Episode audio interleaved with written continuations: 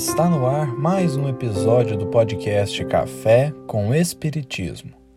Aqui é Gustavo Silveira e a mensagem de hoje é de Allan Kardec, retirada do livro O Espiritismo na sua expressão mais simples, capítulo 2, intitulado Resumo do Ensino dos Espíritos, item 22. O esquecimento das existências anteriores é um benefício concedido por Deus, que em sua bondade quis poupar ao homem recordações quase sempre penosas. Em cada nova existência, o homem é o que ele mesmo se fez. Para ele, cada uma delas é um novo ponto de partida. Conhece seus defeitos atuais sabe que esses defeitos são a consequência dos que tinha antes e daí conclui o mal que possa ter cometido. E isto é suficiente para que trabalhe por se corrigir. Se outrora teve defeitos de que já se livrou, não tem mais que se preocupar com eles. Bastam as suas imperfeições presentes. Aqui Kardec toca num ponto bastante questionado ainda hoje por quem desconhece o Espiritismo ou que está começando seus estudos da doutrina, que é: se já vivemos muitas vezes, por que não lembramos? De fato, é uma pergunta relevante. Para que possamos nos fazer entender, busquemos comportamentos do nosso cérebro quando se trata de traumas ou de situações traumáticas.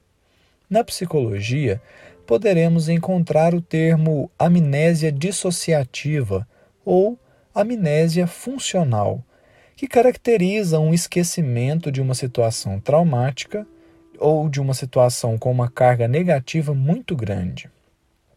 São acontecimentos que podem afetar nossa vida de uma forma muito intensa e que são apagados da nossa mente com um intuito valioso que é de nos proteger. Manter tal situação na memória poderia ser muito prejudicial e um mecanismo de defesa é ativado para que aquela situação caia no esquecimento.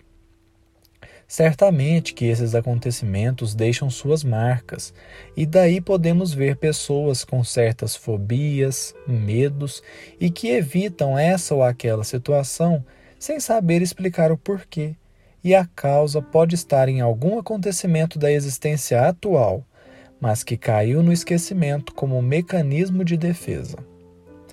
Mas o ponto aqui é: nosso cérebro sabe que algumas situações precisam ser esquecidas, porque lembrá-las pode ser prejudicial.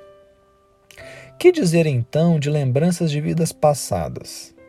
Quão prejudicial poderia ser lembrar de acontecimentos de vidas passadas?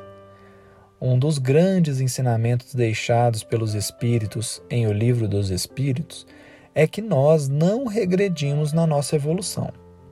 Se não regredimos, significa que estamos hoje na nossa melhor versão. E se hoje somos a melhor versão de nós mesmos e ainda assim brigamos, agredimos, discutimos, abandonamos, que terá sido nosso passado espiritual?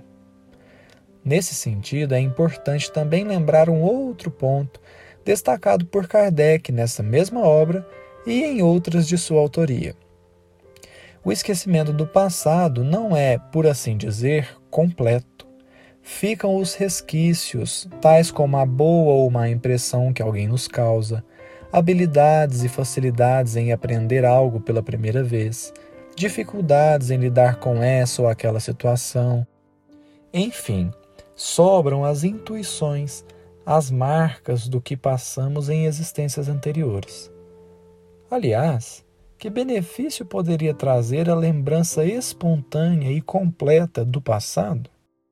Lembranças que poderiam reavivar ódios, mágoas, rancores, inimizades, que poderiam exaltar o orgulho, a vaidade, o menosprezo, nós estamos sendo convidados a construir um novo futuro e, para isso, é imprescindível desapegar do passado.